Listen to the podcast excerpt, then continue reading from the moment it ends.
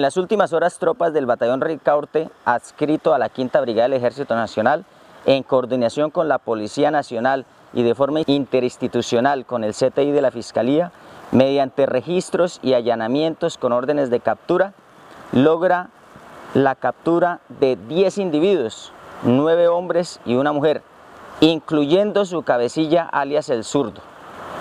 Esta banda delincuencial al servicio del narcotráfico se dedicaba a distribuir los diferentes estupefacientes en las áreas principalmente de Aguachica, pero también en San Martín y San Alberto.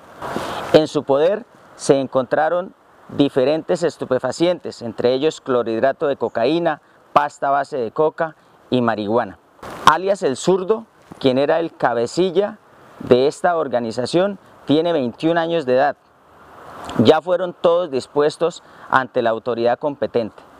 Invitamos a la población a seguir denunciando este tipo de hechos que atentan contra nuestra juventud y contra la seguridad de la región. Y con esto el Ejército Nacional sigue comprometido con la paz, la tranquilidad y la estabilidad de esa área del país.